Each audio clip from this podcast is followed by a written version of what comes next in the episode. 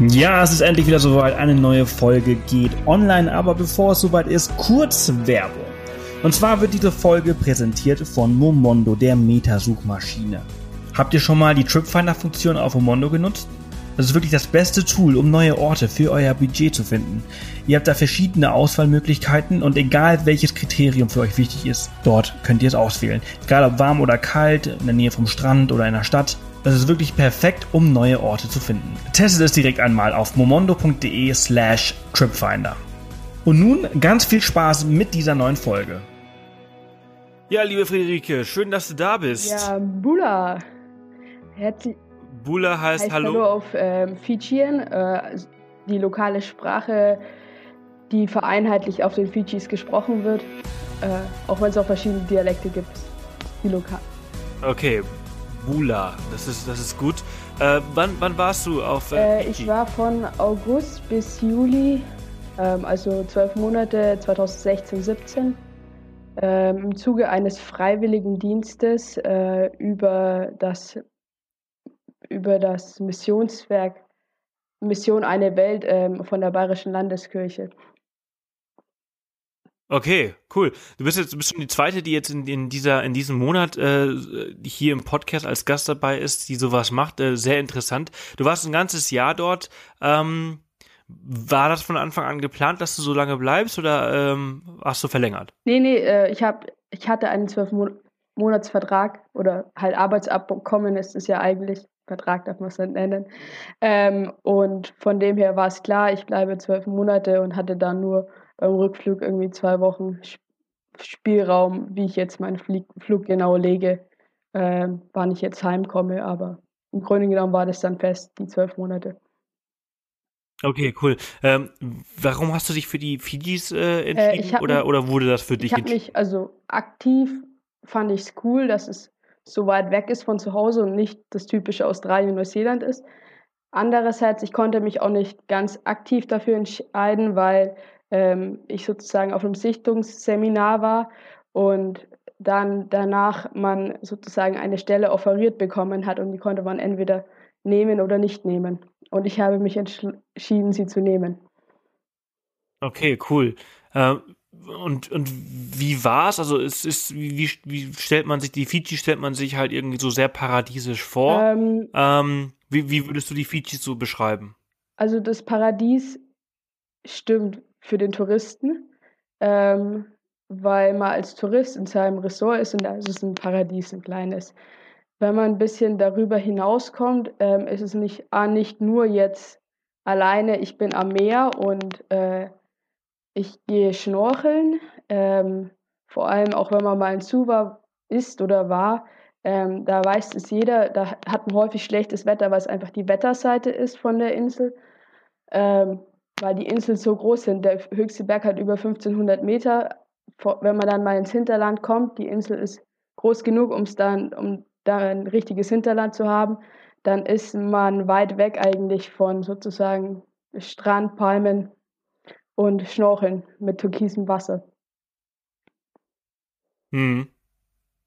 Ist das dann in diesen ländlichen äh, Gegenden dann eher äh, ärmlicher oder wie muss man sich das vorstellen? Äh, also ich kann, weil ich selber wenig in anderen pazifischen Ländern unterwegs bin, jetzt nicht sagen, ob es jetzt wirklich ärmlich ist. Ich war jetzt auch nicht ganz weit hinten im Hinterland, aber ich war äh, in, in einem Dorf bei Freunden und da war die, ja, es war schon ärmlicher vielleicht wie in der Stadt, aber auch nicht so sonderlich arm. Also ist schon okay. Mhm. Was, was waren so deine Aufgaben äh, dort in deinem freiwilligen Ich war am ähm, Pacific Theological College, das ist direkt in Suva, äh, an der Spitze der Halbinsel. Äh, und da hatte ich dann verschiedene Aufgaben, wie dass ich in der Bibliothek ausgeholfen habe, da halt dann Bücher einsortieren und äh, war abends für Studenten da, dass und habe sozusagen die Bibliothek betrieben, damit da eben jemand da sitzt zum Ausleihen und Fragen stellen, Fragen beantworten, sowas. Dann war ich im Kindergarten eine Zeit lang. Ich war in, ich habe, das ist im College, ist ein Institute for Mission and Research.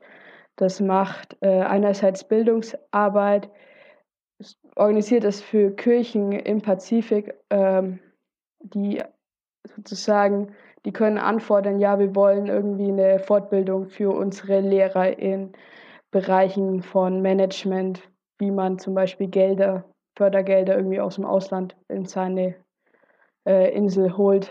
Ähm, aber sie machen auch Forschungen zum, das letzte Projekt, das abgeschlossen wurde, war jetzt zur Ökumene im Pazifik, wie da jetzt der aktuelle Stand ist.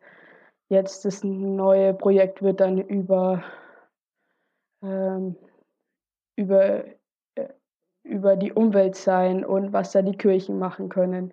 Und so hatte ich halt immer ganz verschiedene Aufgaben. Und natürlich hatte ich einerseits meine Aufgaben sozusagen fest in dem Arbeiten, aber dadurch, dass ich auf dem College gelebt habe und es einen Campus hatte, war da halt noch ganz viel Campusleben und ich habe geholfen bei Festen vorbereiten, irgendwie für 200 Leute kochen. Äh, ich habe mit der Jugendgruppe Andachten gefeiert. Ich habe ja pazifische Tänze gelernt und hatte dann eben auch noch relativ viel Interaktion mit auch anderen pazifischen Kulturen, weil da Studenten aus dem ganzen Pazifik sind. Äh, also ist jetzt kann man schlecht kürzer zusammenfassen, was einfach sehr weites Spektrum war. Ja, ja, nee, nee, ist alles, alles wunderbar. Du hast also einen sehr, sehr guten Einblick in die, in die Kultur der, der Menschen vor Ort bekommen. Ja, oder? ich habe einen ziemlich guten Eindruck bekommen, wobei mir manche Sachen auch erst im Nachhinein irgendwie erschlossen haben, irgendwie, weil man dann so, ach ja, und das hängt so und so zusammen und dann denkt man im ersten Moment, oh ja, das ist total cool, so die Kultur dort. Und dann, wenn man reflektiert darüber, stellt man auch fest, ähm, dass es auch ein extremer Druck ist unter für, was weiß ich, für die Jugendlichen, die total viel da machen müssen, einfach der Familie mithelfen, wo man dann in, wie ja bei uns in Deutschland irgendwie viel freier aufwächst. Da hat man nicht die Verpflichtungen zu Hause. Mhm. Ja, du meinst, dass also die, die, die jungen Leute halt einfach noch im, im Haushalt irgendwie so verpflichtet sind, äh, da zu helfen, beziehungsweise äh, diesen auch zu finanzieren? Ähm, oder, oder, was meinst vor du? Vor allem zu helfen, aber es geht halt, sagen wir mal, vielleicht in Deutschland, dass auch mal, also ich kenne da halt Freunde, die hatten dann halt einfach die Aufgabe so, einmal, äh, ich glaube, zweimal die Woche ist dann der eine dran und zweimal die Woche sein Bruder und zweimal die Woche die Schwester und so äh, mit Essen kochen und dann ist der eine ist dann für den Müll zuständig, der nächste ist für äh, fürs Putzen zuständig ähm, und man muss noch die jüngeren Geschwisterkinder mit beaufsichtigen. Einfach eine, eine viel größere Fülle an Aufgaben, wie man in Deutschland vielleicht auch eher gewohnt ist. Also in Deutschland ist es vielleicht so, ja, okay, gut, man hat eine Aufgabe im Haushalt, die man erledigen muss, aber jetzt nicht irgendwie drei, vier jede Woche. Mhm. Mhm. Ähm, du hast ja bestimmt auch ein bisschen mehr vom, vom Land gesehen und bist ja auch ein bisschen äh, äh gereist äh, durch die Inseln. Ähm, wie, du hast ja wahrscheinlich auch einen, einen, guten Einblick bekommen. Wie teuer ist das, ist das Leben äh, auf den Fidschis und das Reisen? Das Reisen, sobald man von der Hauptinsel weg möchte, wird teuer. Und das ist einerseits die Fortbewegung, weil man halt entweder, man ist auf die Fähre eigentlich angewiesen, weil die Flüge nochmal doppelt, dreifach so teuer sind, obwohl das irgendwie nur eine halbe Stunde ist, was man fliegen würde. Also ich bin da eigentlich nie geflogen inlandsmäßig. Ähm, und dann an sich die Lebenshaltungskosten, vor allem auf der Hauptinsel, wo genügend Fläche ist, auch um richtig Landwirtschaft zu betreiben, ist jetzt nicht sehr teuer, also kann man sich gut leisten. Ich kann es halt genau sagen, wie es für kleinere Inseln wird, wo dann nicht mehr so viel Landwirtschaft existiert und wo man dann noch mehr mit dem Schiff hinbringen muss. Ähm und dann hat man halt das Problem, man hat wenig Hostel. Es gibt auf der Hauptinsel im touristischen Norden so ein paar ja, das sind aber meistens irgendwie 30er Zimmer, die aber auch auf einem Gelände von einem fast Fünf-Sterne-Ressort oder so ist. So richtig habe ich die nie ausprobiert, weil ich bin rumgekommen, aber war dann auch teilweise bei Freunden einquartiert und äh, ja, hatte dann doch irgendwie was Kleineres gefunden, was auch günstig ist. Ähm, aber vor allem, wenn man irgendwie mit Einheimischen in Kontakt kommt, kann man leicht mal äh, ja eigentlich auch äh, da mal übernachten und dadurch wird es wesentlich günstiger. Man muss halt nur wissen, dass man nicht in ein Dorf einfach so reinspazieren darf. Ja, hallo, hier bin ich, ich will mir euch euer Dorf anschauen. Man muss davor entweder warten oder man hat eine Einladung aus dem Dorf. Das ist einfach ja kulturelles Gesetz sozusagen und das ist äh, sozusagen streng verpönt. Also mit dem Bus durchfahren ist kein Problem, aber einfach da äh, vor allem wenn man dann im Hinterland ist, äh, ja, ins Dorf laufen, so hier bin ich, geht nicht. Ähm, aber wenn man dann eine Einladung sozusagen aus dem Dorf hätte äh, und man da von demjenigen mitgebracht wird, ist es kein Ding. Und wenn man sich dann sozusagen lieb ist, dann bringt man einerseits äh, Kava für den Dorfvorsteher mit oder Familienvorsteher.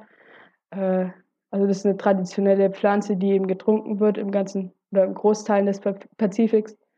Äh, und ist dann so eine Art Honorierung.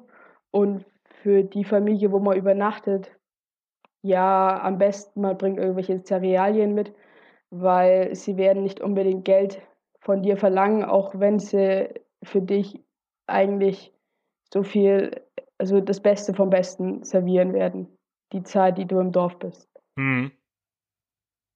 Hm. Okay, das ist interessant. Ähm, Kava ist wahrscheinlich aber auch so ein, ja, das wird irgendwie an jeder Ecke getrunken oder, ähm, also ich kenne das nur von irgendwelchen Feiern äh, von, von, von, von Tourismusämtern von Fiji, die servieren immer Kava ständig. Und es ist ein ziemlich hartes Zeug. Äh, es kommt oft ein Mix an. Und ähm, also man muss es so sehen. Heute hat es, ist es wesentlich anders und heute ist es so eine Art Feierabend Bier nur auf den Inseln eben. Ähm, heute trinken sie es viel und gerne und ganz entscheidend ist eben das Mischungsverhältnis sozusagen, wie du das, wie man das mixt. Und da ist jeder ein bisschen anders. Also jeder, der das zubereitet. Äh, ist man, man, man, man, es gibt auch eine offizielle Zeremonie zum Kava trinken und es hat einfach einen, einen alten Ritus und war früher auch nur Priestern vorbehalten. Das heißt, man kann es nicht so leicht sagen, man e-, trinkt es an jeder Ecke, aber wenn man jetzt in einem Dorf ist, äh, vor allem auf Inseln, wo das wirklich wächst, äh, dann trinkt man das sehr viel. Wenn man das extra einkaufen muss, trinkt man das immer noch, aber vielleicht ein bisschen, aber auch, wenn auch geringfügig weniger. Mhm. Okay, äh, äh, Cava musst du mal vielleicht erklären für die, die nicht wissen, was es ist, weil Cava in Spanien äh, ist ja äh, quasi ein Sekt, äh, Cava auf Fiji ist was anderes. Äh, was ist das genau? Cava, dann wenn man wenn man dann Namensdoppelung hat, dann gehen wir doch mit dem fijianischen Namen Yangona. Ähm, ist ein ja ein Wurz, eine Wurzel ähm, aus der Pfeffergewächsfamilie ähm, die getrocknet wird und dann zerkleinert wird und dann in, äh, in, einem, ja, in einem Nylonsack mit Wasser gemischt wird. Und sozusagen dadurch gehen gewisse Substanzen aus dieser Pflanze in das Wasser über, das man dann trinkt. Äh, und über den Geschmack kann man sehr viel sagen. Irgendwie von matschig bis leicht pfeffrig, bis es schmeckt, ja, schmeckt halt einfach nicht gut gibt da sehr viele Meinungen und eben das Cabo, es ist eben eine, die Substanzen, die darüber gehen, sind eben, ja, sie entspannen in gewissen Weisen. Ähm, man hat, ich weiß nicht, ob es heute immer noch ist, da gibt es auch Leute, die sagen, es ist nicht so gut für den Körper. Äh, man hat das Substanzen extrahiert und die ähm, in in der westlichen Welt als, ähm, als ja, Tabletten, für, ich meine, für Antidepressivum ver, verwendet. Also es ist einfach ein, ein Getränk, was einen selber entspannt und ja, was da sehr, sehr gerne getrunken wird. Wo es eben eigentlich auch einen offiziellen Ritus dazu gibt. Hm. Okay, cool. Äh, ich, ich meine nämlich auch, also das letzte Mal, als ich so ein Cover mal getrunken habe, da habe ich auch wirklich nur einen von getrunken, weil es mir danach ziemlich komisch ging. Ähm, es gibt ja aber, äh, die Fiji ist ja, ist ja nicht nur eine Insel, ähm, sondern es sind ja viele, viele kleinere Inseln. Ähm, welche äh, würdest du empfehlen oder welche hast du besucht und sagst so, boah, das, das, das lohnt sich, da lohnt sich eine Reise hin und warum? Ähm, ich war gar nicht auf so vielen Inseln, weil ich dann zeitlich doch viel auch an meiner Einsatzstelle verbracht habe. Ähm, ich habe nicht das, den touristischen Norden mit den touristischen Inseln da davor gesehen. Äh, die sind aber, sonst wären sie nicht das absolute Touristenhochgebot, bestimmt lohnenswert. Das wären die Mamanudas und die Janudas. Ähm, das sind einfach kleinere Inseln, wo dann halt eins bis vielleicht drei, vier Ressorts drauf sind und ansonsten auch nicht mehr so viel traditionelles Leben. Ansonsten war ich auf äh, Overlau, das ist eine Insel östlich von der Hauptinsel. Da war auch früher die Hauptstadt so zu Beginn der Kolonialzeit. Also die Hauptstadt, das ist ganz süß, Lebuka. Äh, und das ist doch eine Reise wert. Da kommt man auch relativ günstig von Suva mit einer Fähre, Bus-Fähr-Verbindung hin. Ähm, und dann kann man da ein paar Tage verbringen. Ähm, und als Tipp dann sozusagen, wenn man dann wieder zurück aufs Festland möchte, auf die Hauptinsel, kann man das eben zum Beispiel mit Thangalai verbinden. Äh, das ist eine ja, kleine Insel, da, wenn Ebbe ist, läuft man da auch mal in einer Viertel, Viertelstunde, 20 Minuten rum. Ähm, mit einem, offiziell heißt Ressort, ich würde das jetzt eher mal so als ja, sehr interessante Unterkunft bezeichnen. Es sind halt Holzhütten, aber es ist schon, schon, schon ordentlich, wird von der methodistischen Kirche äh, von Fiji betrieben, äh, von netten Damen. Äh, da kann man dann eben, da hat man eben direkt vor der Insel ein Riff, kann man direkt schnorcheln gehen. Es gibt auch eine Tauchbasis. Und dann kann man eben über die Insel mit so einem ja, kleinen Bötchen halt mit hinten einem Motor rübersetzen. von von Oberlau dauert das vielleicht eine Stunde und dann dauert es nochmal von da eine Stunde zum Festland. Das kann man auch als Tagestrip machen, sozusagen, dass man nur verpflichtet, dann auf der Insel Mittag zu essen und damit was zu zahlen.